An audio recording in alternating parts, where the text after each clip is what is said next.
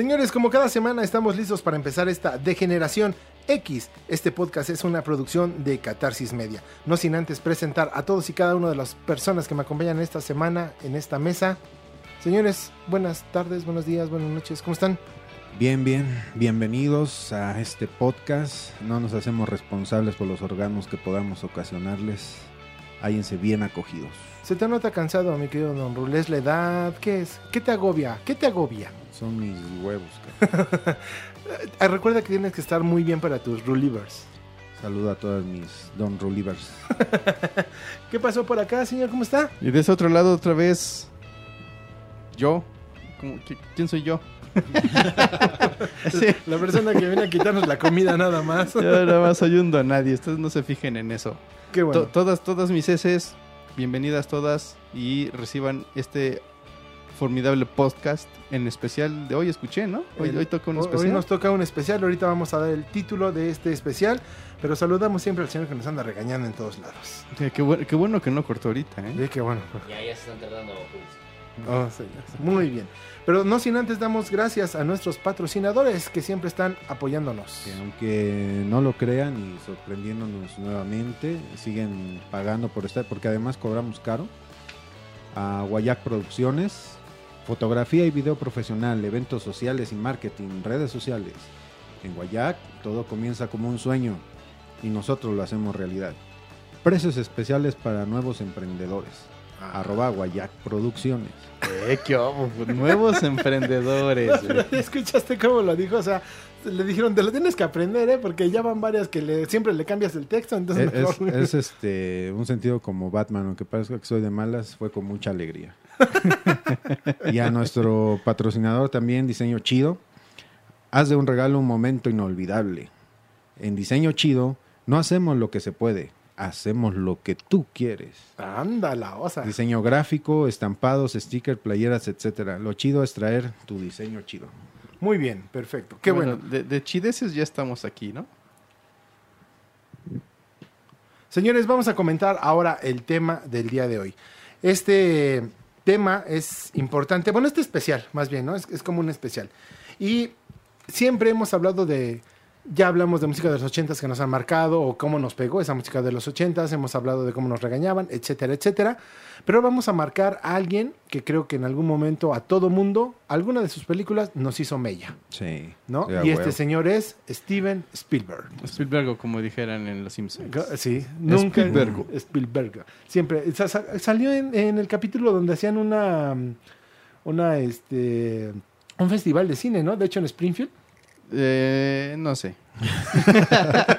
No, no, no, no, te estoy preguntando, te estoy afirmando. Ah, vaya, con razón no sabía y ahora me siento ilustrado. Perfecto. Les voy a platicar un poco de lo que es la historia de este señor Steven Spielberg. Espérame, espérame. Espero Eh, les guste. Para empezar, Sí. ¿por qué un especial de él en esta fecha? ¿Qué conmemoramos o qué? Nada, ¿O nada más porque nos gusta? ¿Alguna película que te haya gustado de él? Jurassic Park. Ahí está, ya, por eso lo hacemos. Eh, va, venga. Y como que fue un güey que viene desde nuestra generación, desde los 70s, 80s y sigue siendo un güey que sí marca como, como historia, ¿no? En, la- en, el, en el cine. ¿A cuánto no nos hizo llorar el cabrón? Pues ahorita el señor cumple, bueno, más bien tiene ya 72 años de edad. No, pues ya Bendito sea el ya, Señor. Está a punto de felpar. Fíjense que fue, es director, guionista, productor de cine y fue considerado o es considerado uno de los pioneros de la era del nuevo Hollywood. Y es también es uno de los directores más reconocidos y populares, obviamente, de todo el cine del mundo mundial. Digo, creo que en todo el mundo escuchan su nombre o saben quién es. Sí, ¿no? claro. O sea, hasta en China, güey. Hasta en China escuchan Spielberg y ya saben cómo se escribe. ¿Sabes cuánto dinero tiene? No, no me quiero imaginar porque ni siquiera sé... no- no- mis, mis ceros no alcanzan a, a esas Sí cantidades. trae un güey. cambio, ¿no? Sí, sí. Fíjense, tiene 3.600 millones de dólares hasta este año, solo en su patrimonio. 3.600 millones. Pues son pocos, ¿no? ¿Como patrimonio? Sí, güey, pues ¿desde cuándo viene No, yo haciendo quisiera ya un uno, güey.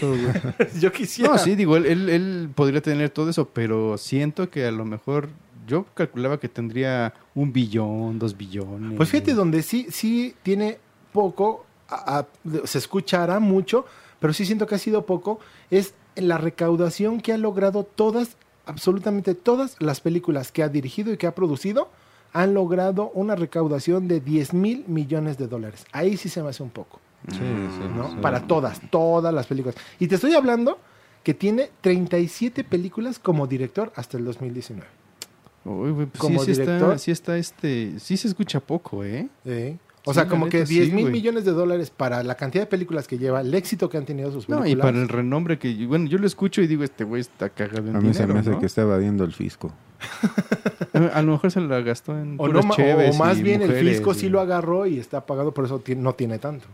Pero lo ahorcó mucho, güey. Sí. Bueno, ya, es su pedo. A ver, entonces, ¿qué? Señor Steven Spielberg nació el 18 de diciembre de 1946 en Cincinnati, Ohio.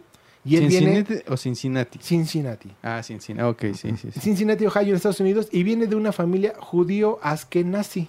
¿Askenazi? ¿Sabe- ¿Saben qué significa la palabra askenazi? No. Judío sí, pero Askenazi no. Bueno, pues una familia judía askenazi se le da el nombre a los judíos que se asentaron en Europa Central, en países como Alemania, Polonia, Rumania, República Checa. Askenazi. ¿Eh? ¿Qué hubo? Ya aprendimos algo nuevo. Bueno, pues sí, venga. Y tú lo dices. Sus padres duraron casados solamente 20 años, de 1945 a 1965.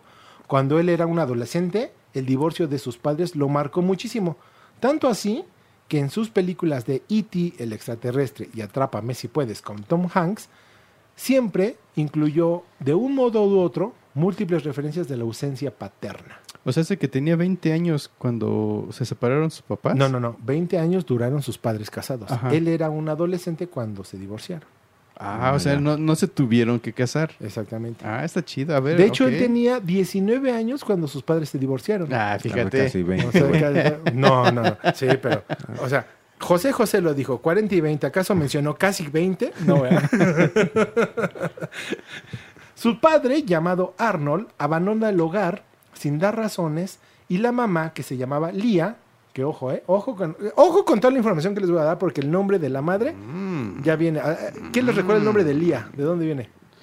pues no, no. Star Wars, ¿no? Exactamente. Exacto, ¿no? exacto. La mamá se llamaba Lía, que se casa con un tal Bernie Alder. Y bueno, deciden mudarse, se van a Los O sea, el Ángeles padrastro de, de, de- de Ándale. este O sea, güey el papá es... se fue por los cigarros y ya no, y ya no regresó. regresó.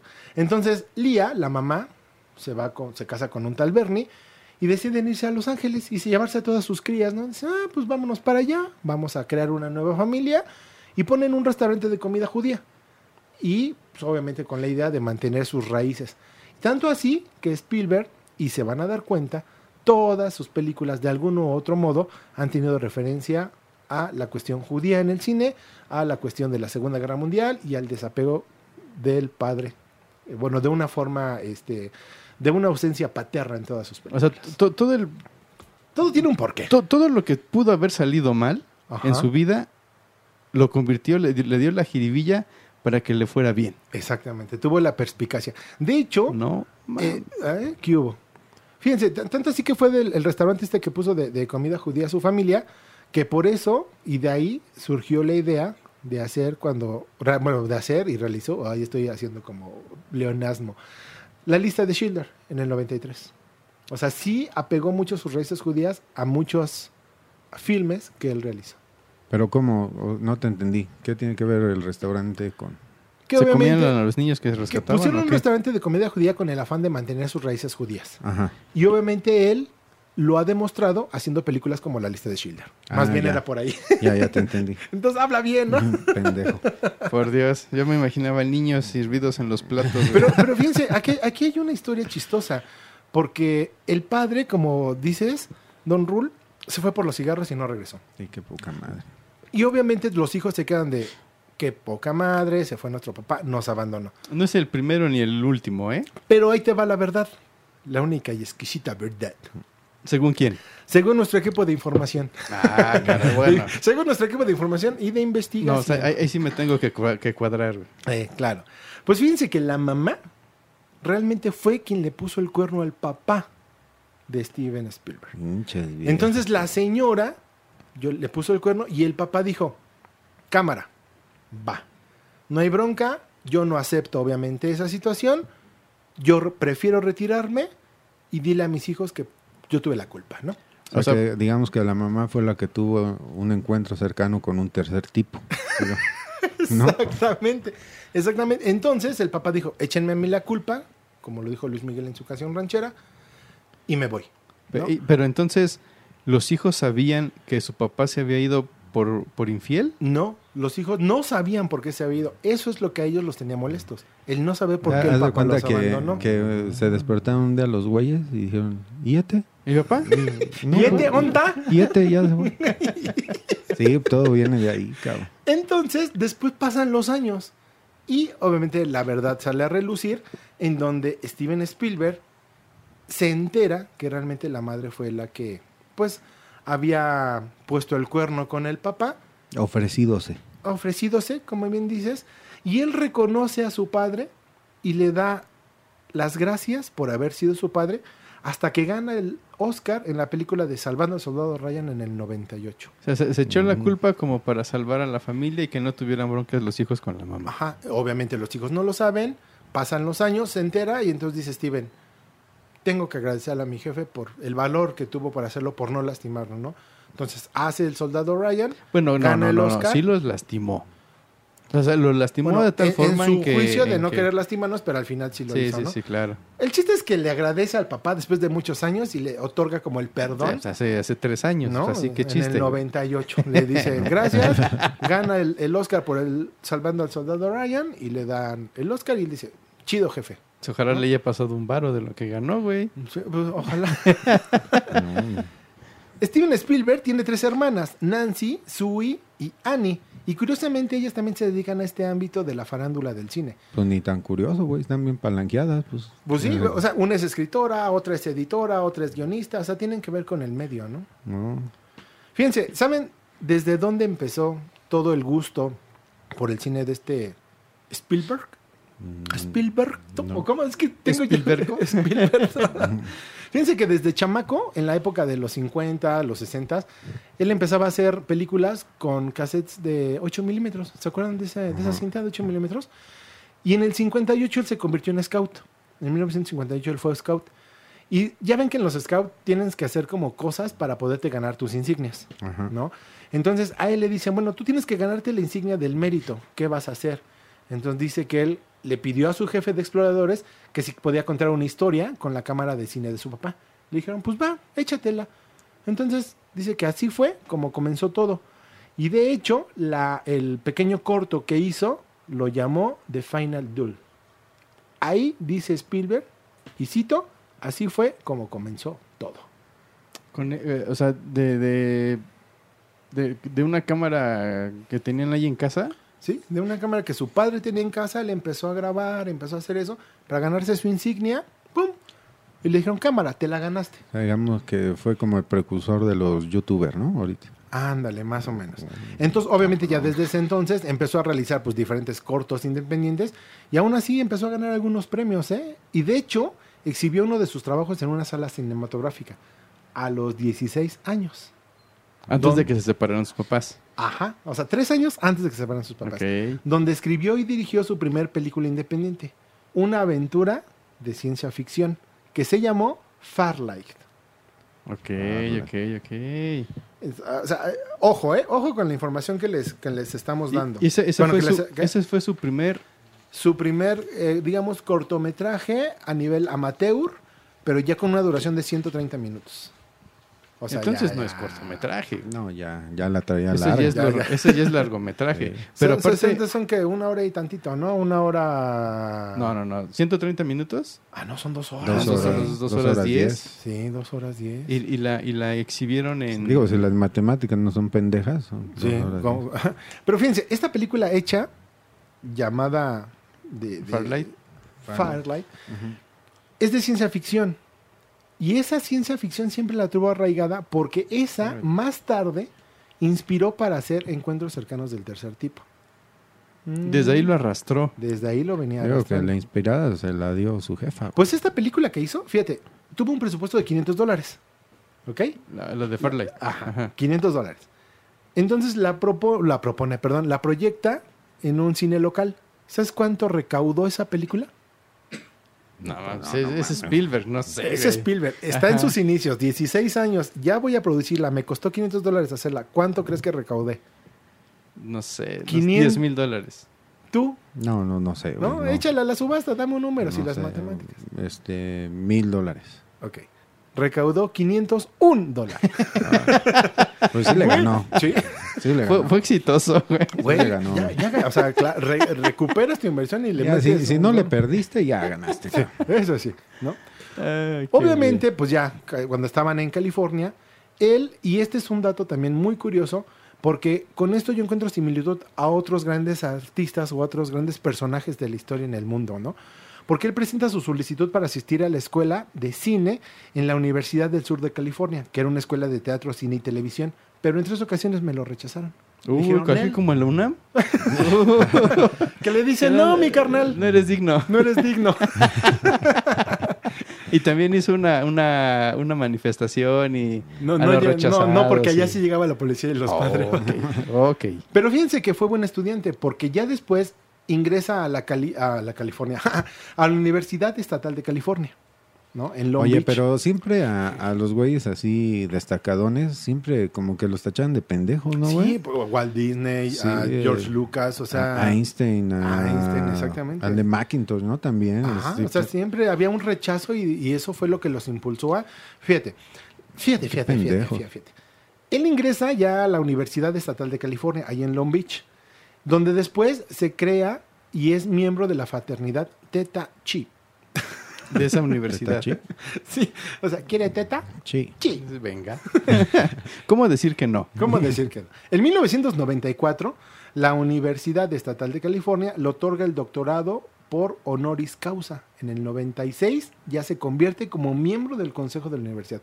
O sea, fue su alma mater y dijo, papas. O No, sea, bueno, también la universidad se debe haber colgado de su nombre, ¿no? Sí, dijo, Eh, no, pues hay que darle En el algo. 94, ¿no? Oye, ¿qué hacemos con él? Pues que sea miembro de, que, pues, de un consejo. ¿Cuál? Pues no sé, el que Invéntate sea. uno, cabrón. Sí, pues ya fue en el 94, ya era, ya era Spielberg, Y era ya. Don Spielberg. Ah, Ándale, ya, eres este. ¿qué, qué consejo? Pues el que sea consejos por Steven Spielberg. Me recordarán por consejos como Ete, onta. Este ya nota. Pero fíjense que ya la verdadera carrera de él, ya como una persona profesional, fue cuando ingresó a trabajar a Universal Studios y entró como becario.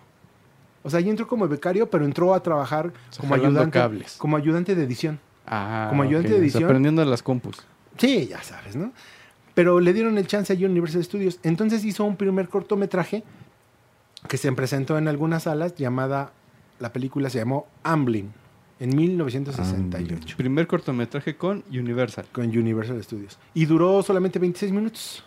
Ese sí estaba corto. E- ese, e- ese ese sí sí es, es corto. Si alguien sabe de corta, pues es tú. Que de hecho, ese nombre de Amblin lo utilizó después para darle nombre a su productora, Amblin Entertainment. Ah, sí, cierto. Con Sí. eso ya había visto ese nombre, sí, cierto. Fíjate, y viene desde el 68, Ah. Amblin es el de, el de E.T., ¿no? Sí, creo que sale ahí. Sí. Sí, todo va una... Ajá. Van hilando, van haciendo No como sus mames. conexiones. Pero sí, nada más déjame apuntarlo, güey, porque que se me van. Para el examen, güey. Yo Estoy viejo. Pues llegamos ya a la década de los 70. ¿no? Ah, ya tan ¿Y a rápido. qué hora, güey? yo, me- yo me quedé que a los 20 se para de su mamá de su papá. Los güey. 60, güey.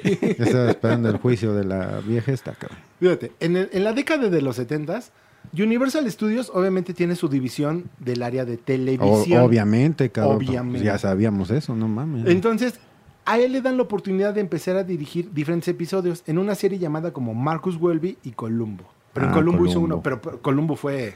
Columbo, sí, de- era el detective ese que tenía el ojo virolo, ¿no? Ándale. Sí, no sé si lo Sí, hizo uno nada más de Columbo. Y por eso, entonces Universal Studio, que empieza a ver como el potencial y le dicen, ah, pues no eres tan malo. A ver, te vamos a dar chance ahora con una, una home movie. A ver qué tal, ¿no? Y la primera que realiza se llama Dude, El Diablo sobre Ruedas, en el 71. O sea, ¿ya había home movies en ese entonces? Sí, siempre, siempre ha habido como el- el- la El película para el cine y el formato para hogar, ¿no? De Bueno, pero no era, no era la, no era O sea, no, no primer, el Bueno, primer paso obligado era el cine. Una telemovie, por llamarlo así antes. Ahora le decimos home movie por- porque antes se hacía mucho. ¿Sabes de cuál hicieron así, güey? Que ya después la gente piensa que es película, pero que digo que no es de Steven Spielberg. La de It, la de eso. Ajá. es Ah, una sí, sí, sí. home movie. Ah, sí, originalmente sí. Ah, sí. que de hecho era- fueron tres capítulos. Eh, Bueno, duraba originalmente. como, como ocho horas, güey, creo, la película. y- Sí. sí, sí. Pero bueno, ya después hablaremos, porque también sería Sí, un buen sí, sí. tema, ¿no? Ya ves, Sí. ya, ya ves que, o sea, sí, sí mi edad me está jugando una, una mala Sí. pasada, güey. Bueno, esta película se llamó El Diablo sobre Ruedas, que, repito, fue una home movie y se estrenó en 1971. Vieron que estuvo como, ah, pues está furulando este cuate, tiene como, como ganas de hacer las cosas. Y en el 74 le dan chance de hacer su primer largometraje. El primero ya, así de... ¿En cuándo, cuándo fue eso? En el 74 le dicen, bueno, ya, es tu primer 74. largometraje. Ponte las pilas, muchacho. Y la película se llama The Sugarland Express, Loca Evasión. ¿Recuerdan esa película? No, fíjate que No, es o así. sea, ¿no? sí. Digo, la historia es simple. O sea, una chava está casada con un güey, este güey está en la cárcel, la chava le dice, Ah, sí, escápate. Sí, sí, sí, sí, ya. Y este, en el camino secuestran a un policía Ajá, ajá. y empiezan a pasar muchas travesías. Y el objetivo de la película es que Van el güey que su sale. hijo, ¿no? Exactamente, Van a su- buscar a sí, su hijo está que buena. estuvo adoptado. Pero fue realmente la primera Mm, película en 1974, ya como el primer largometraje de Steven Spielberg. Con Universal. Con Universal Studios. Ok. ¿Y siempre se casó con, Urgi- con Universal? No.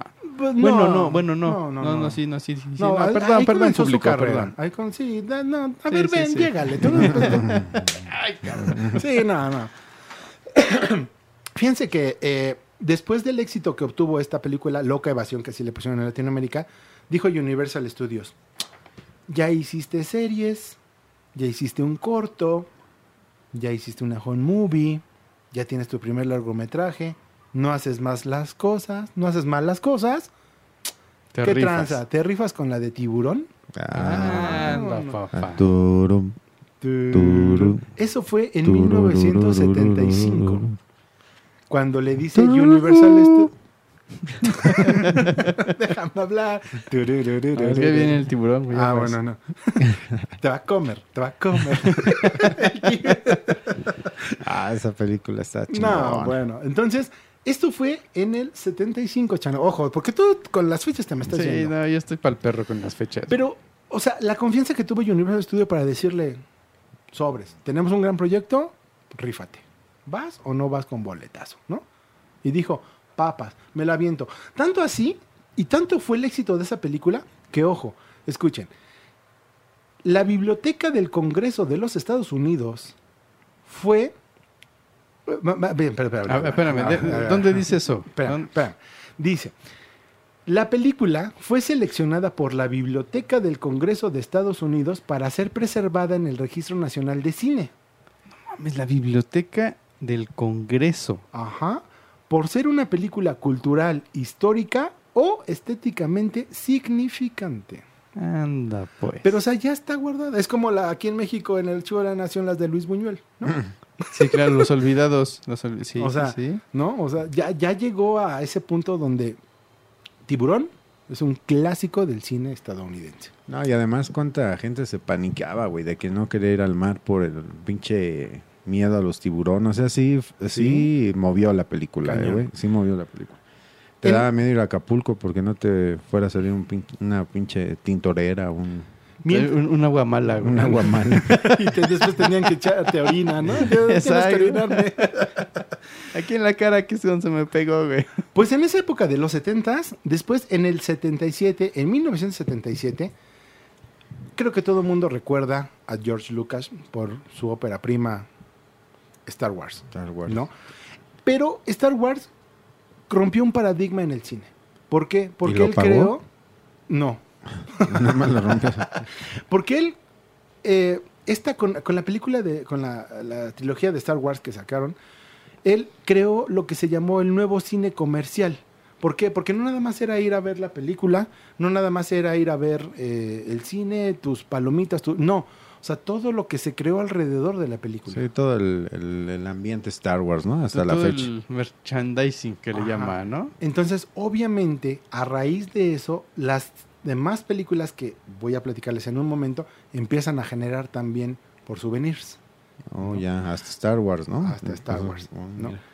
Fíjense que entonces, Fíjate tú. fíjate, fíjate, Spielberg rechaza ser Tiburón 2, rechaza ser King Kong y rechaza ser Superman. Todo porque él traía... Superman con Steven Spielberg estaba bien Sí. chingona. Pero no quiso hacerlo porque él dijo, yo traigo mi historia desde hace muchos años, desde mi adolescencia, y quiero hacer esta película. Y en, el, y en noviembre, precisamente de 1977, se estrena Encuentros cercanos del tercer tipo. Oh. Ah, un déjà vu con su mamá y Tú, tú, vamos. tú, tú, Vámonos, papá. ¿Sí te, sí te acuerdas de qué iba la, la peli? Sí, la neta. Pero eh, eh, O sea, sí, estaba sí, chida. sí la vi. Digo, un- para esos tiempos sí fue así de... Que tenían "Wow". un- una, ahí una relación el gobierno de Estados Unidos con los, con los ovnis. Sí, bueno, de un güey que arreglaba Sí, cosas sí, y sí. se encuentra con un ovni y luego se hace su cuate y empiezan a hacer como investigación y todo Pero sí, la, escena emblemática es cuando está el, el platillo volador parado Ajá. y se oye la- el tonito este que se empiezan a comunicar de tu, tu, tu, tu, tu. Ah, y- exacto. y, ahí solamente eran hasta el encuentro, hasta tercer tipo de encuentros cercanos, ¿no? Porque digo, ahorita ya son un montón, son siete, Yo sabía, siete. yo sabía que nada más había tres. El primero creo que es este... Cuando los ves. Ajá, el segundo... Cuando no los no cierto. Cuando me escuchan, me sienten. Mira, ver, se- según esto, el, el primero es cuando ves así, es cuando ves el cielo y mira una lucecita que está rodeando y se va y viene y eso es como el primer tipo. Ajá. Eh, según el, el- el- el segundo tipo, es que haz de cuenta que esa navecita que ves ahí surcando los cielos aterriza y, y está más o menos siento una, una, una, bueno, no aterriza como tal, pero está como a 50 metros de, de la Tierra. Ajá. ¿no? Digamos que se mete como al, como al planeta, como a la Tierra, pero no aterriza. Y si Se está a queda- 55 metros, ya, ya no. No, ya no, no, no, no. No, tiene que ser a 50 porque si no todavía está catalogado como de primero. Ah, caray. Sí, sí, sí, porque uno, uno tiene lagañas y luego ya no ve bien y... O sea, fuera de cábula. Eh, eh, o sea, sí existe un parámetro de, de distancia exacta. Sí, sí, claro. O sea, un, me- un centímetro más o menos es la diferencia. ¿Tú crees que él hizo la película ¿Tú crees a que güey? Maussan es pendejo? Es pinche charlatán y hablemos, pero.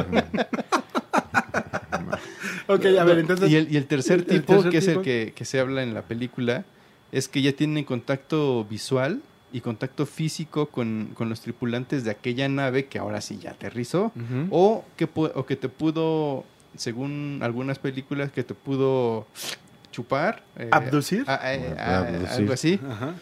Y este... Y Sí, porque chupar. Bueno, tú qué sabes, hay, hay hijos de extraterrestres Ah, bueno, según sí, eso, sí, ¿no? sí, O sea, exacto, imagínate sí, que el preámbulo, el preámbulo, güey. Extraterrestres chupadores.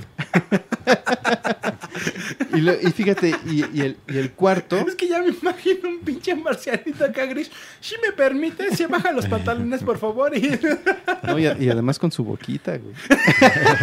con sus labios delgados.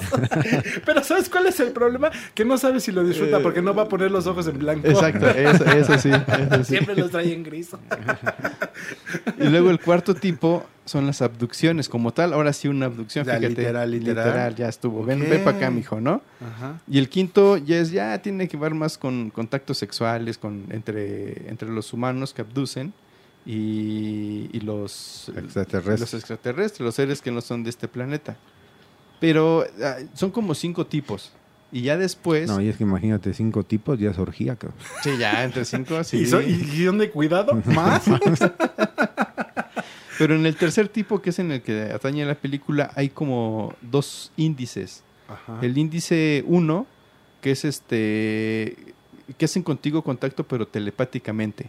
Ok, El- no hay físico, no, solamente solo mental. Sí, como que Telepático, no telepítico.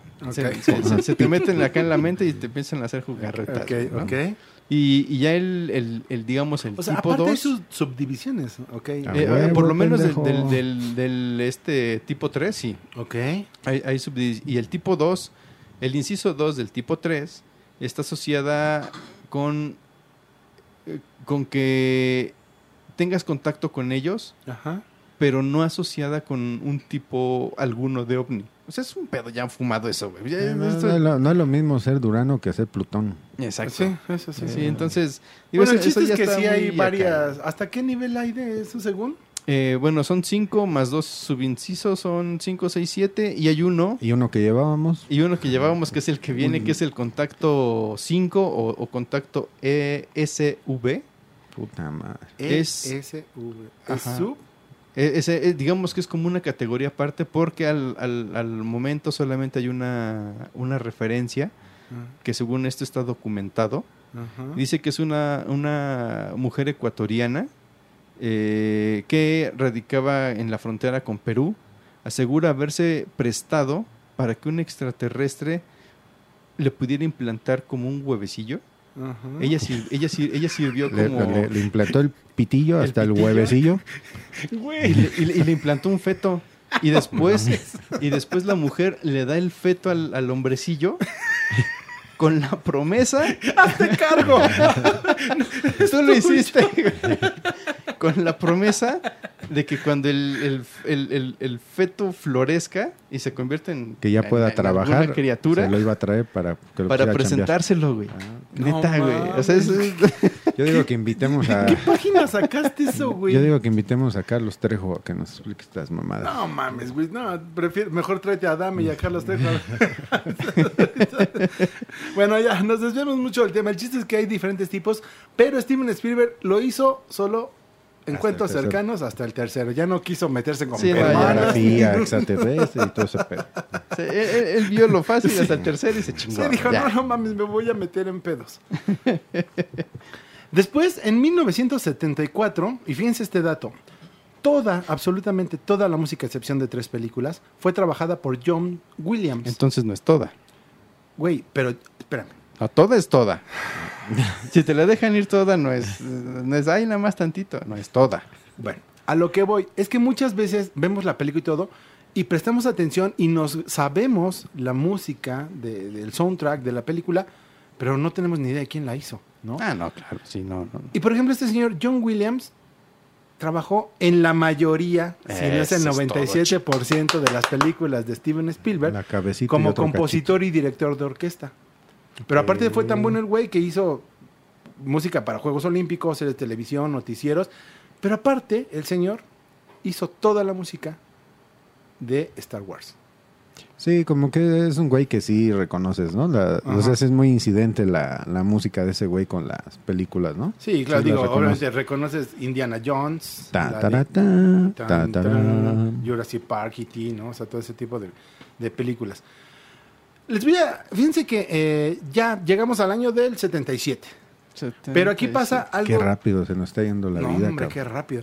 Fíjense que George Lucas, después de haber obtenido todo el éxito que, que ganó por Una Nueva Esperanza de Star Wars, dice, pues me voy de vacaciones, me las merezco.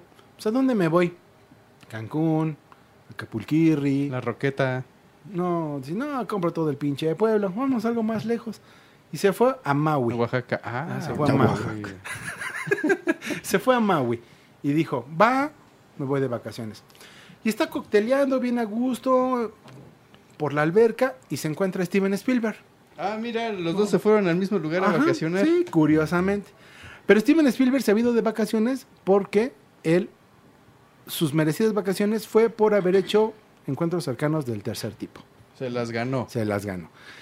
Entonces, entre la peda, le dice Spielberg a... a ¿Qué se me hace que lo abdujeron y lo fueron a tirar a Maui?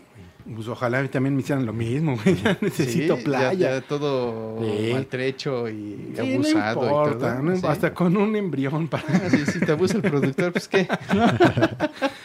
Entonces ya con las copas, güey, en la peda Spielberg les dice, le di- bueno, le comenta a, a George Lucas, dice, oye, ¿sabes qué? Como que me tengo ganas de dirigir una película, pero de James Bond.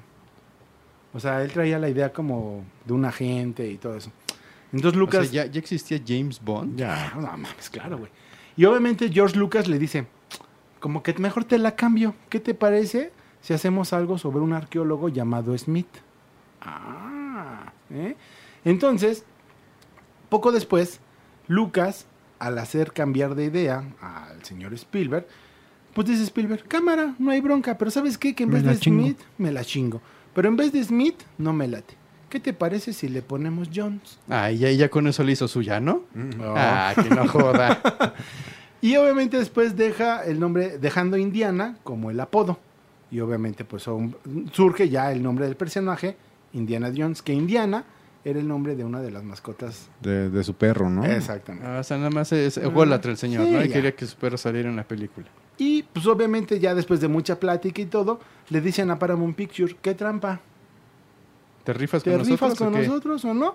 Y sobres. Salen las aventuras de un famoso arqueólogo, que es igual como un espía, pero sin tanto artilegio tecnológico como James. Oye, ¿y sabes quién? Pero al fin terminó haciendo... ¿Eh? ¿Cómo salió la idea, y, no? y- y sabes quién iba, quién estaba contemplado para el papel de Indiana Jones antes de Harrison Ford? ¿Quién?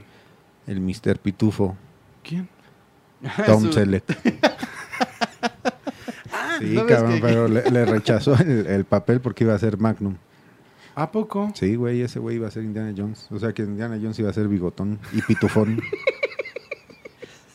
Pues fíjense que ya a finales precisamente de 1977 comenzó la producción de la tan esperada Cazadores del arca perdida. Los Cazadores del Arca Eh, Perdida. chingón. ¿no? Que obviamente, eh, un dato curioso de esta, ahorita que me, estoy acordando, tanto fue la similitud y la cercanía con George Lucas, que fueron grandes cuates, que muchas de las escenas se grabaron en Túnez, de, de esta, de la pedida. Y hay una en específica que me llamó la atención porque se grabó en eh, cuando, ¿se acuerdan de Que llega a Tatooine y es capturado por los... Es Arturito. por eso, No. R2D2. Arturito. Arturito en Estás México. en México. Ah, Arturito, sí. Arturito. Y fue atacado por los Yaguas, que es cuando se encuentra a Citripio Por y los güey- ah, por, por Luke Skywalker. Pues es el mismo lugar donde se grabó la película de Indiana Jones. Muchos de los escenarios que se utilizaron para Star Wars de Túnez se grabó en... en- Pero esa película, qué chingona estaba, ¿no? Todas la- las escenas de cuando va al principio de la película a tomar el ídolo en la cueva y se le llenan un güey la espalda de tarántulas y telarañas y luego la, la roca esa que la han parodiado en un chingo de series cuando la roca lo va persiguiendo Ah, en el círculo. sí. Ah, Creo que son de las Salieron escenas más todas, parodiadas cabrón, en el mundo, ¿no? series. Sí, en el que- mundo. En Los Te- Simpson, en chingo de lados han parodiado esa, esa escena. No, aparte el reparto que tuvo esa película. Ah, digo, no, espérate, Harrison espérate. Ford. Pero Harrison Ford venía de Star Wars. Tantos escenarios que hay para grabar y se van a grabar al mismo lugar. Eran amigos. Entonces George Lucas le dijo, mira, los Ta- permisos ya están. Tantas delegaciones que tenemos aquí en, en Y- México, güey. Y, Que lo habían grabado en Ecatepec. Carajo, en, en las, en imagínate. las barrancas que hay ahí en Pero hay una gran la diferencia. Iztapalapa, güey. En Túnez, en Sí. pleno desierto, había luz. Y no te roban. Y no te roban. acá en Ecatepec. Bueno, pero, pero la, la bonita emoción, ¿dónde queda? Y acá en Ecatepec valía Chester.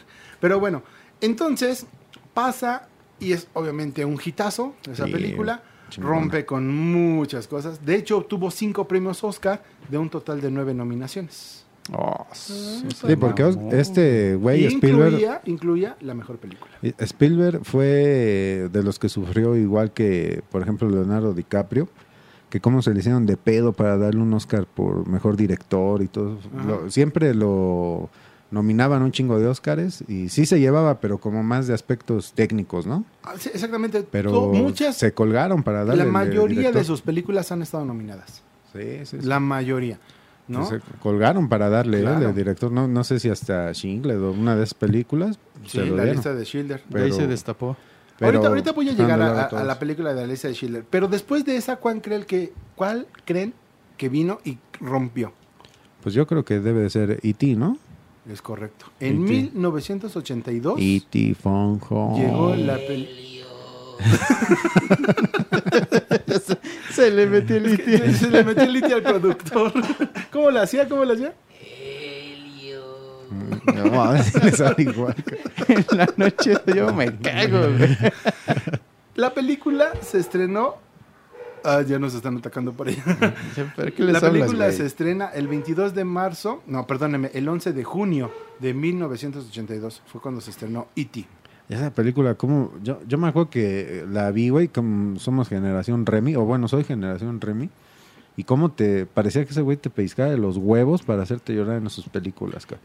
Que me acuerdo que pinche drama con el con el pinche Marcenito sufría más que Dumbo, güey, se daban un Cuando entre se los le dos, prendía güey. el dedito y señalaba el teléfono. Esa es la Y- porno. Ah, no, sí se le prende, sí se le prende el dedo.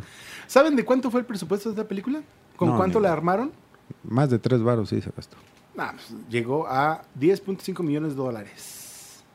Y además para hacer un pinche... Digo, ahora ya lo ves Con a... los efectos y eso sí, pero a- con 10 a contratiempo y- Ahorita 10 millones de dólares no te alcanza para nada en Ah, una no película. es nada. Pinche marciano. ¿Cómo no? para- Ok. ¿Las, ¿Las pornos?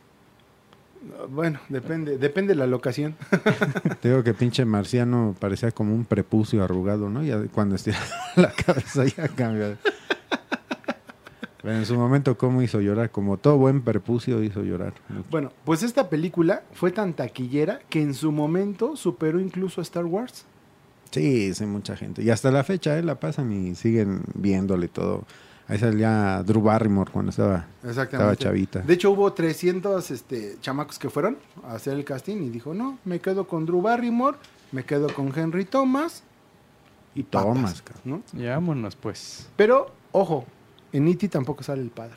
No hay un padre ahí. O sea, No hay- sale la mamá, los Y, en- niños. y entonces, si no hay un papá, Ah, ¿por qué sí, Iti se cierto. quiere regresar, güey? ¿Por su Pues mamá? porque no le correspondían, no eran sus hijos, dijo yo. No. Entonces no sale el papá No, de... No, no, fíjate que no, Oye, no había neta, dado es cuenta de eso. cierto. ¿No recuerdan lo que les dije al principio? Sí, sí, sí. Su sí, sí. relevancia de- le afectó tanto. Sí, parece que se- te tiramos de pendejo, pero sí te ponemos atención. Con decirles que E.T. fue una película creada porque él, cuando se separan sus padres a la edad de 19 años de él, de Steven Spielberg, él crea un amigo imaginario y lo traduce después hasta 1984, en ¿Con el E.T.? 82, perdón, 82, 80, en el 82, 82. a E.T.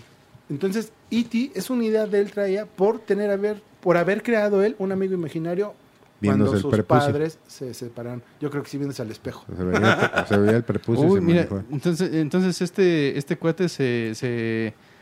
De todas sus adversidades, de todo lo que podía salir mal, lo hizo bien. Sí. Entonces yo voy a hacer una película donde sí esté mi papá y mi mamá, güey, a ver qué pasa. ¿Qué presupuesto le vamos a dar a esa película?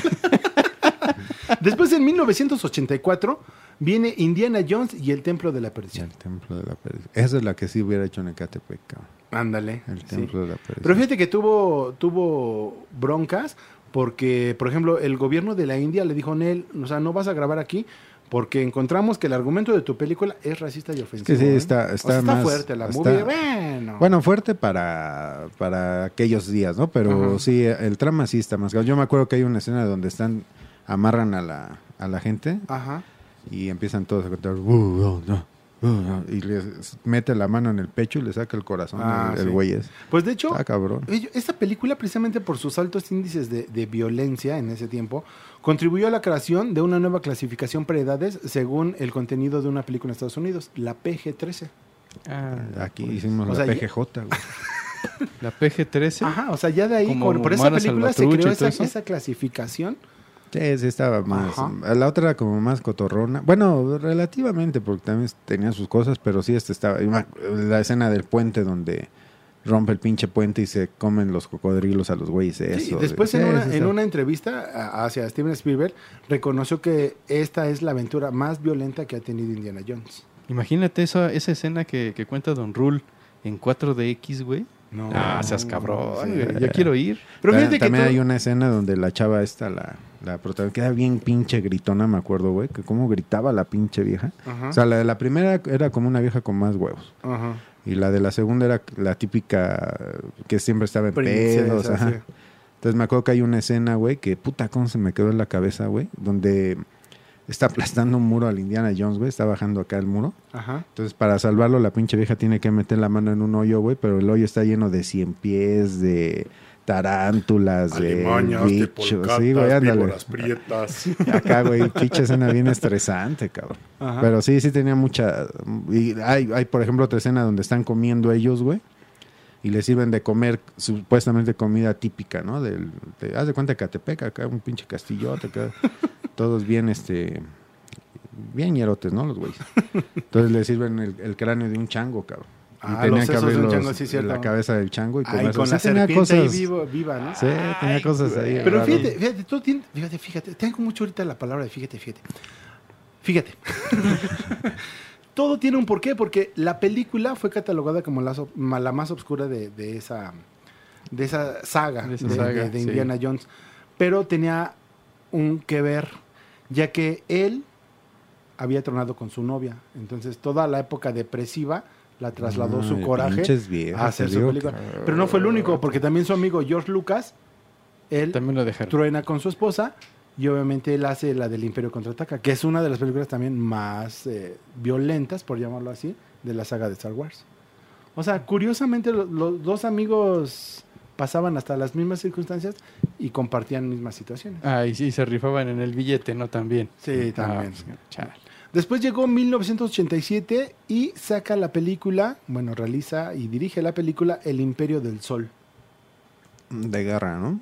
El Eh, imperio del pues eh, habla de un niño, me la recomendaron, yo la verdad no la he visto, me la recomendaron muchísimo, de un niño británico que pues, durante la Segunda Guerra Mundial, eh, después de vivir con una familia acomodada en Shanghái, pues, se convierte en prisionero de guerra en un campo de está buena. prisionero japonés. ¿Tú, sí la viste? Ah, la vi en su momento, sí, sí, sí. No, No, me acuerdo muy bien, pero sí, sí es buena película. Bueno, después nos vamos a... Bueno, de hecho esa película trajo controversia con obviamente toda la gente de la academia porque eh, es considerada como su trabajo del ma eh, sobre eh, la pérdida de la inocencia. Y eso se refleja porque ¿Cuánto- ahí encontró Spielberg a su novia dándole unos guaguis a George Lucas. A George Lucas. Entonces ahí lo reflejó. Después viene en el 89 la tercera película de Indiana Ay, Jones que es la más chingona. llamada La última cruzada. exactamente La Última Con Cruzada. Sean Connery. En Esa 1989, es la el más chida de 24 de mayo se estrenó. Esa es la más chida. Bueno, la que a mí más me gusta. ¿Sí? Está, está chida. Pues sí. sale, sale el papá. Sí, el, el papá de Indiana Jones. Y sí, eh, está padre porque tiene escenas, este, e- es más suave la película. Tiene escenas, este, con los nazis, este, escenas más chuscas, más alivianadas. Como que vuelve un poquito a todo esto del arca perdida, Ajá. Pero mejor realizada. Está muy cotorra. A mí me Sí, gusta mucho esa película. A mí sí me, me gustó mucho también por la actuación de Sean Connery. así como, Sí, está yo bueno. no sé hacer nada, pero pum, de repente te soltaba un vergazo, ¿no? Ah, Sí, sí. tómala, barbón. Pero es más de aventura. ¿Recuerdan cuando les dije que Steven Spielberg venía de una familia ¿Separada? Sí. judía, güey? Ah, Y Indiana Jones, ¿en qué época se ha citado las películas? En ¿No? todo esto de los nazis. y todo ese Exactamente. Entonces todo tiene ahí un, un porqué. Un que ver. un, un que ver. Pero bueno, pues fíjense que esta película ganó Oscar por los mejores efectos, edición de sonido y un tro- eh, en un total de tres nominaciones, siendo las restantes mejor banda sonora. Ay, ¿para qué me pongo a leer esto? El chiste es que ganó unos Oscars y la estuvo chingón. Sí, Se llevó, bueno. se llevó sus Oscars por mejor efecto, por mejores efectos y efectos de sonido. la es que tercera película de Indiana Jones. Pues fíjate, recaudó 29.355 millones de dólares. Solamente por debajo de los Cazafantasmas 2 y Batman. Ok, Está- ok, ok. está chida No, esa pues, muy bien, ¿eh? Está buena. Fíjate que en... Fíjate, ¿por qué traigo ese mote ahorita? de Porque fíjate, lo estás fíjate? leyendo, gordito, es por eso. Pero no escribí, A ver, fíjate. t- tira eso a la basura y quiero ver que digas algo. ¿Cómo no? Con mucho gusto. Regrésame mis hojas. en 1991 dirige El Capitán Garfio, Hook. Que originalmente la película iba a ser eh, Peter El, Pan. el regreso del Capitán Garfio, Hook. Así se llama la película. Es, es de Peter Pan cuando ya es adulto. Ajá. Que de Sí. hecho Peter Pan lo iba a protagonizar Michael Jackson. Imagínate el pinche festín que se iba a dar mira el güey. Pero pues terminó haciéndolo Robin Williams. Ah. Ah, Fíjate, ahí te va. Robin Williams fue muy amigo de Steven Spielberg. Muchísimo. ¿Por qué? Porque Steven Spielberg de repente se acercaba a él, o se acercaba mucho a él en sus épocas depresivas. Y Robin Williams lo trataba de sacar de contexto con chistes, con anécdotas, con cuentos. Y por eso se volvieron grandes amigos. Ah, bueno, no. Entonces el otro güey lo usó. ¿Por qué? Pues fue a contarle todos sus pedos y el otro güey no dijo nada y se mató. se tragó todos los problemas, ¿no? Y después se mató. Eh, no más. Eh, eh, aparte, Steven Spielberg siempre estuvo como eh, exhibiendo o haciendo el estreno de dos películas al año. Y eso tenía en jaque a la academia. Porque decían, no, no, no, o sea, tranquilo, o sea, sí, como director estar es chido, pero no puedes estar mandando dos películas el mismo año porque, pues, imagínate que lleguen a competir por lo mismo ambas tuyas. Ah, pues No, pues que no puede que- ser, que den pues, las ¿cómo dos, crees? ¿qué? ¿no? Pues sí. Dios santísimo.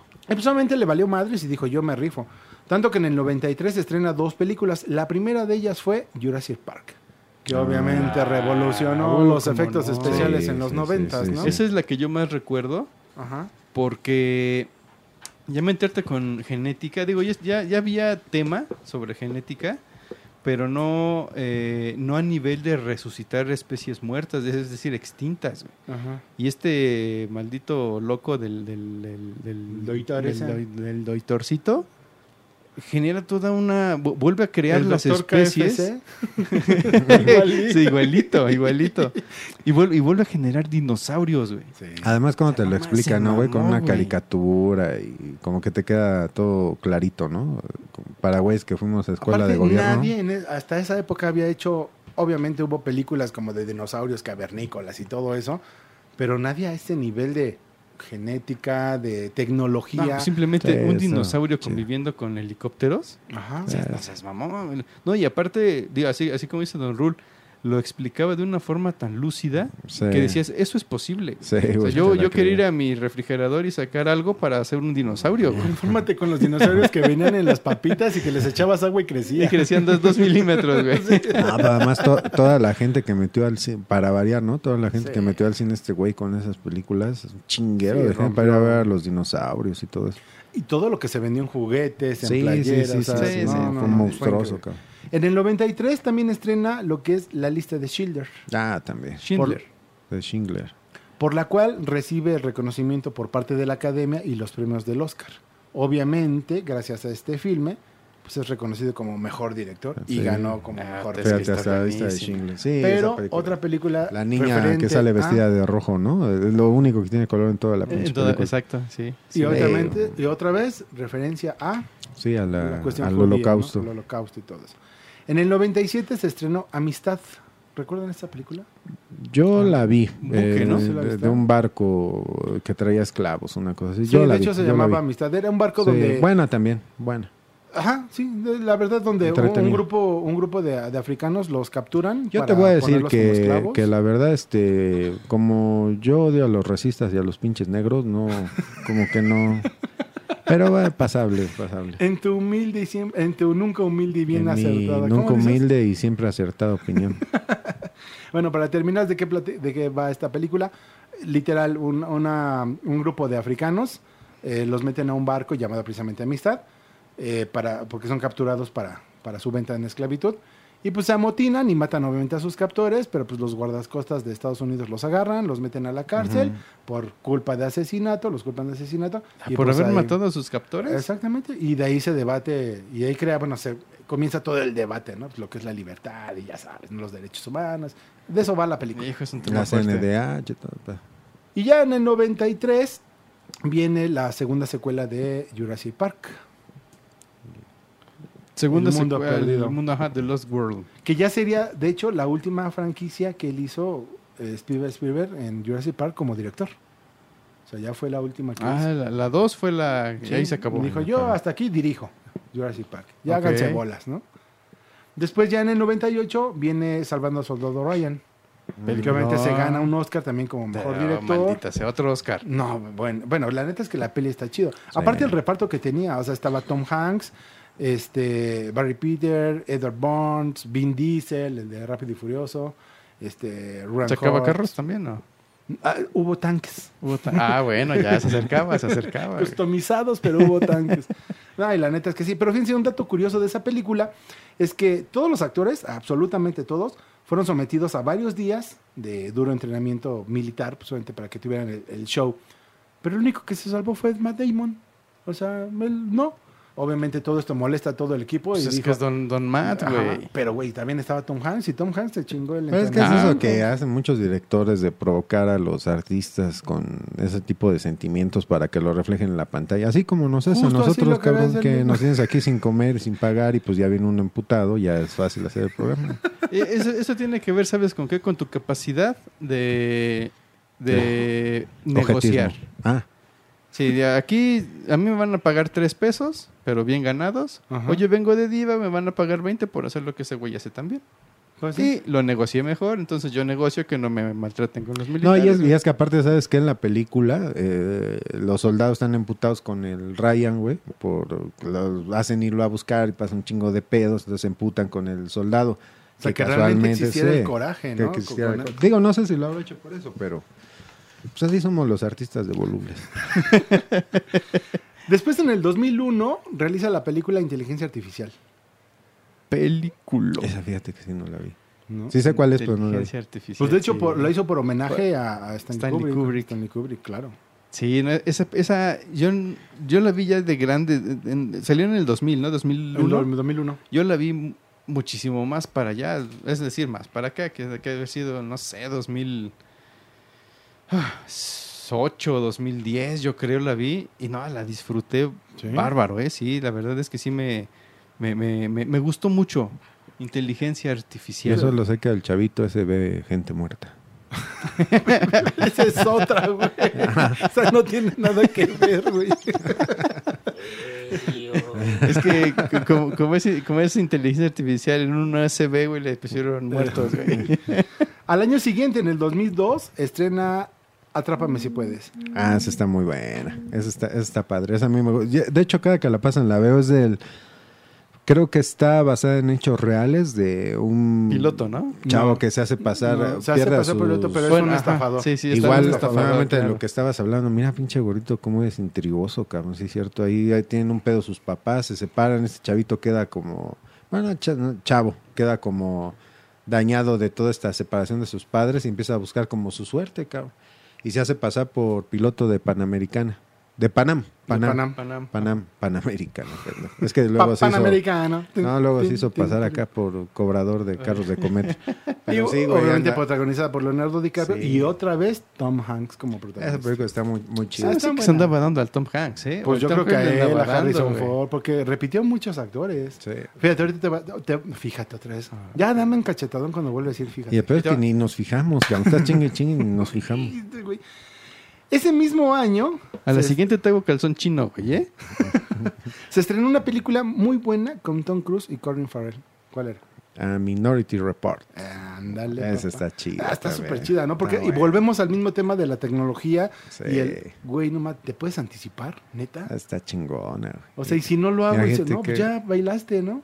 Qué paro hubiera hecho en, en México, cabrón. Bueno, pero también cuántos de esos güeyes necesitarías, cabrón. Porque... No, imagínate.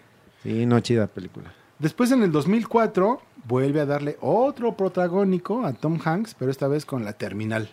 Ah, muy buena. Ahí salió con bueno. Diego Luna y mamacita Catherine Zeta-Jones. Sí, cómo no. No, hombre, pero sí, o sea, No, y, y la premisa está buenísima, ¿eh? Yo nunca me imaginé estar, o sea, viajar. Cracovia, ¿no? ¿Cómo se llamaba el país? Así, ¿no? No me acuerdo, pero sí era un Viajar país así y como que- ruso, raro. Y, y- y por pedos en tu país que tú ni te enteraste ni nada, ya no te dejen salir de la terminal. ya no eres nadie. Ya eres, ya eres tú. Ya, no mames. ya no tienes. Ya no- sí, ya. le- eh, Oye, esa- por cierto, ahorita el otro día estabas platicando que tienes un viaje propuesto. ¿Cómo te dieron la- cómo te dieron pasaporte y te vas a tener visas y o en sea, el a- nombre aún, eres todavía, nadie? aún todavía no voy. Tengo tengo pues, algunos días para ser alguien. güey. Ah, bueno, exacto. Ya, ya después veremos si te dan un nombre o no. Y- Exacto. Y, y déjate de eso, güey, que te dejen en una terminal con el hijo de Hucho Domínguez, cabrón. Ah, seas payaso. Que estaba el Diego Luna ahí, ¿no? güey? En el 2005 retrató un atentado terro- un- perdón, Ah, retrata el atentado terrorista que pasó en Múnich en el 72, Ujú, precisamente sí. con la película Múnich, Múnich. donde un grupo de palestinos Está ataca chida. a diversos atletas israelíes en una villa olímpica, acaba con la vida de dos de ellos y captura a nueve. Pero sí vieron, lleg- llegaron a ver la película Múnich, y luego sí, vieron las, las escenas originales de lo sucedido, o sea, cuando están en el avión y que los capturan en, en el bus, o sea, neta dices, Sí, sí, sí, sí. Qué locochón. La Sí, neta, sí, qué pinche locochón. Después, ese mismo año, estrena La Guerra de los Mundos en el 2005. Ah, con Con Tom Cruise, ¿no? y Dakota Fanning. Qué belleza. Qué belleza esa guerra de los mundos. Sí, está, está buena. Pero fíjate que mucha gente no le latió.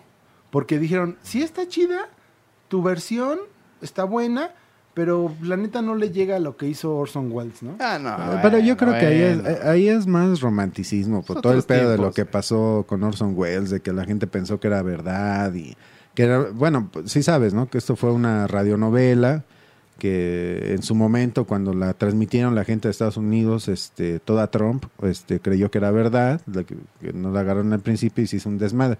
Entonces, eh, inclusive se llevaron a juicio a este güey, al Orson Welles, se lo- por, por ese pedo. Sí, sí es un pedo choncho. Sí, Entonces sí. yo creo que es más Pero aparte, romanticismo. digo, porque- estamos hablando de los 30, Sí, 40, sí, donde sí, salió eso y la gente se lo creyó, pero dices, no, Pero la, mames. la, la versión de Tom Cruise está muy buena. Bueno, la de Spielberg está, está bastante Está bien. buena, está está entretenida, está, está buena. entretenida. Está para sí, palomear, sí, sí. está Sí. buena. Exacto. Digo, no va para el Oscar, pero Sí, está buena. está entretenida. Después en el 2008, otra vez su amigo George Lucas le dice, pues ya, canal, ya te tardaste demasiado, vuelve a retomar lo que ya funcionó. Y sale otra vez Indiana Jones y el reino de la calavera de cristal. Ahí sí yo tengo mis reservas porque ya salió el hijo y... Sí, y a mí el Ya, chavo como- este como que no me como- la noté muy forzada, pero ya es la Sí, cuarta película. sí, Todavía sí. falta una, ¿eh? Esa, esa a mí me sale como que, me late como que sale en el canal 9, güey, con la de las ficheras, güey. Sí. Ya es una película. Bueno, la neta yo la sentí forzada. Sí, o sea, ya, la ya. historia de Indiana Jones y todo, y el hijo, y ya fue algo. Lo sentí muy forzado, muy, muy forzado. Ya, yo- digo que esto no va a acabar hasta que como los Vengadores, güey, se reúna Indiana Jones, Rambo, Rocky, Bueno, Comando. le- entonces en la película de Los Indestructibles faltó Indiana Jones. Faltó- sí, no, no, no sale ninguna de las... No, güey, ¿cómo va a salir si son historias? No, no, no digo Indiana Jones, pero Harrison Ford no sale en, en alguna de estos güeyes, creo que sí, ¿no? No. Eh, pues sí, sí les hace falta ese güey porque también? Porque también que. pues también eh, también rom- rompía madres, era Con de acción el, el Harrison Ford. En el 2011 estrena dos películas. Una de ellas ya incursiona en el ámbito de la animación, que se llamó Las aventuras de Tintín. Ah, yo sí la vi. A mí no me, no me llamó O sea, la y sí ¿Estuvo está buena? chida. Sí, la, la- el tipo de animación de la caricatura está, está buena. Pues bueno, pues, entiendo que sí, pues se llevó un Globo de Oro, mejor Sí, película está- animada. Sí, está padre, está padre. Fíjate, ahorita ya solo un globo de oro y antes eran Óscares y premios en la Ya academia. empezó, y, ya empezó. Y ahorita ya Sí, puros sí, globos sí. de oro, ¿no? Sí. Después en el 2011, ese mismo año, estrena otra película bélica y otra vez situada, ¿en qué época creen? En la, misma, en la misma El prima. holocausto. No, aquí en la Primera Guerra Mundial, pero eh, con Ah. el ámbito y se llama War Horse. Ah, caballo de guerra. Exactamente. Sí, así sí, le sí. pusieron aquí. Caballo de ¿Tú- guerra. Eh, está, está, está entretenida, está entretenida. Digo, yo la vi, me gustó. Eh, de verdad, otra vez no creo que gane un Oscar. Bueno, en aquel Bueno, entonces no, creía que ganara un Oscar. Este, pero bien, ¿eh? Bastante buena, buen ritmo, buenos diálogos, buena, buena ilumi- Muy bien, a mí me latió. Después vino como, bueno, desde la época de, de las aventuras de Titín en el 2011, como que hubo una... Bueno, más bien yo lo atribuyo que desde que sacó Indiana Jones y el reino de la calavera de cristal, como que vino para abajo. Porque hasta la guerra de los mundos, para mí Steven Spielberg estaba muy chido. Vino eh, Indiana Jones, el reino de la calavera de cristal. Vino las aventuras de Titín. Vino War Horse. Después viene Lincoln, que es realmente una película biográfica del expresidente norteamericano. Después trabaja para Halo, para Xbox, para crear una. eh, pues como un, un pack para clientes premium de Xbox Live, ¿no? Entonces, Ok, pero para Halo. Incursiona en videojuegos. Ajá. Y ahí es donde yo- hasta ahí dije, bueno, ¿qué pedo, no? O sea, faltó algo. Y después me cayó el hocico. Porque después viene en el 2015, viene... En 2015. En el 2015 viene Puente de los Espías. Otra con Tom espías. Hanks. Puente Ah, de Espías. muy, Muy, muy buena. buena película. Sí, muy chida película. Muy buena película. Después regresa a la animación en el 2016 con mi amigo el gigante. Esa sí me gustó mucho. Mi amigo el Mi gigante. el ¿Animación? Sí, animación. De una niña huérfana que no podían asomarse y se encuentra con un gigante y lo adopta, adopta a la niña como su mascota y la quiere y la cuida. Y ya este gigante le tiene que ayudar para salvarla al mundo de la invasión de otros De gigantes. otros gigantes. Y está buena, está buena. Después, en el 2016 viene It's What I Do, que es realmente otra película biográfica que la protagonizó Jennifer Lawrence, que protagoniza precisamente a una periodista llamada Lenzin Adario, que era una fotógrafa, que ha ido a lugares muy peligrosos en busca de la verdad. Entonces, como que regresa a tomar la, la- Biografía. la biografía en películas. Ok. Después viene un peliculón, una de mis mejores películas que este brother ha hecho como director, llamada Los Archivos del Pentágono en el 2018, Ay, por Dios. donde sale Tom Hanks otra vez, pero sale con Meryl Streep. Oh, otra señorona No, del no, cine. no, o sea, peliculón, o sea, la neta, O sea, ese no la vi. ¿No la has visto? No. Así te la voy a resumir en, en tres palabras, cuatro, cinco, seis o siete. Pero Líneas, ¿no? Líneas que te líneas. escribieron. sí, más bien. O sea, literal es eh, un problema donde la administración del presidente Lyndon B. Johnson había mentidole a los ciudadanos sobre la guerra de Vietnam. Entonces, ella es, es la directora de redactora de estilo de, del Washington Post y deciden publicarlo. Pues obviamente el gobierno se le viene encima. Y después empieza a tener ella el apoyo de otros, este, de otros periódicos. Y bueno, y, se- y de ahí surgió lo que es el, el libre... eh, La libertad de expresión. la libertad de expresión en Estados Unidos. Entonces sí fue un, un tema hasta biográfico. O sea, sí, sí pasó. O sea, sí pasó. esto. La neta es un peliculón, un peliculón.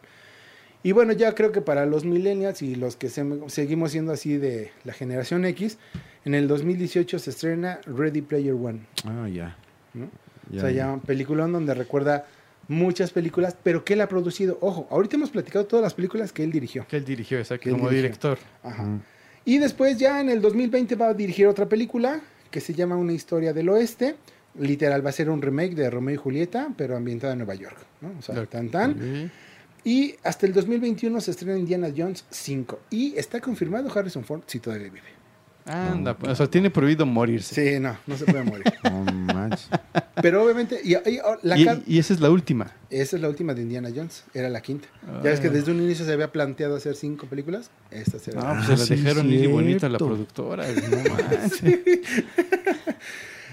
Y Steven Spielberg fungió como productor y como productor ha hecho grandes cosas como Transformers, Los Gremlins, Los Gremlins. Los Picapiedra, Gasparín, Hombres de Negro, Impacto Profundo, Jurassic Park, después de haberla dirigido la produjo, este, Volver al Futuro, La Máscara del Zorro y la inolvidable Poster Gates. Ah, Ah, Poltergeist. mira, él fue el, pro- El pro- productor. Porque sí, Poltergeist. no, no habías dicho películas de, de terror hasta ahorita, fíjate. ¿Mm? Pol- Poltergeist. Pero ojo, no se habían mencionado porque en estas participa como productor. Y que son de donde yo lo recuerdo mucho, ¿eh? Los, los Gremlins, Sí, sí, sí, sí. también los Goonies, no sé si él tuvo que ver ahí en los Goonies, que es mucho del estilo.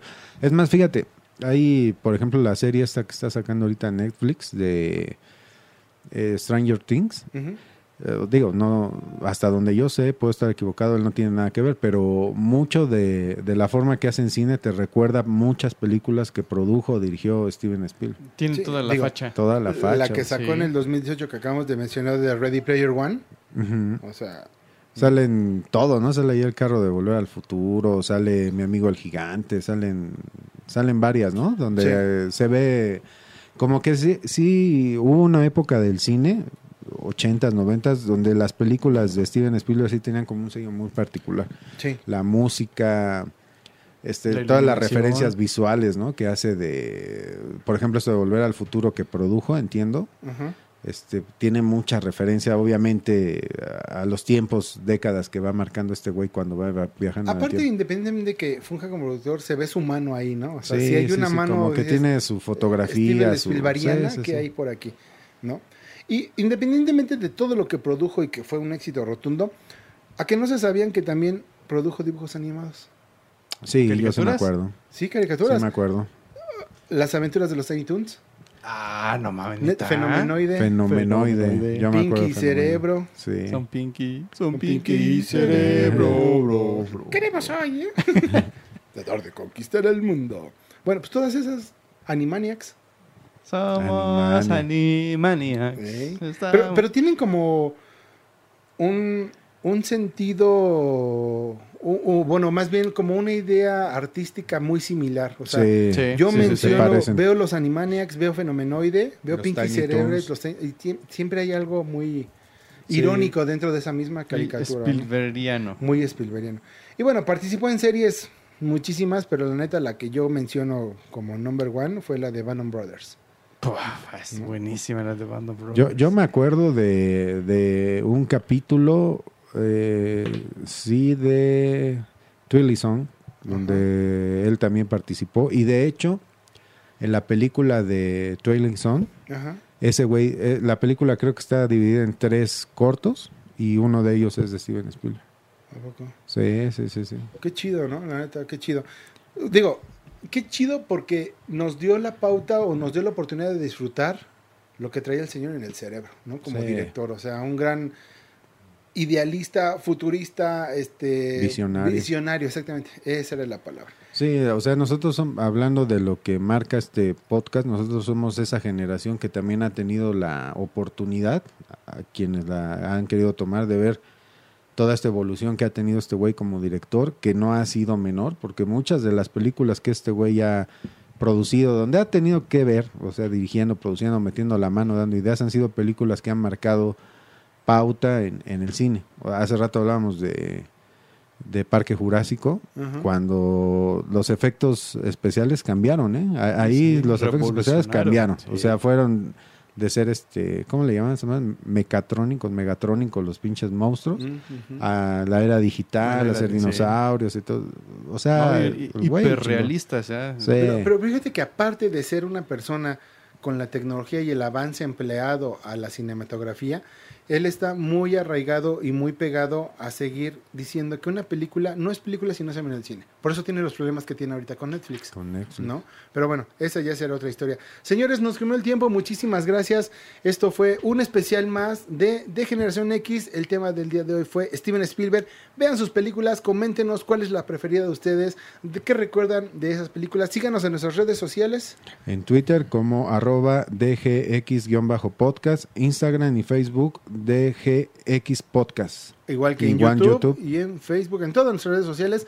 Escúchenos en todas las plataformas. Apple Podcast, Google Podcast, Anchor, eh, iVoox. en iBox, eh, también escúchenos en iBox. Suscríbanse, denle campanita a todos nuestros contenidos, háganos memes, hagan un buen comentario, hagan un mal comentario, digan lo que quieran, nosotros los vamos a decir aquí al aire. Señores, esto fue de Generación X, mi nombre es Takeshi, hasta luego. Se los nos vemos donde nadie se lo lavan. Esto fue el especial de Steven Spielberg. Spielberg.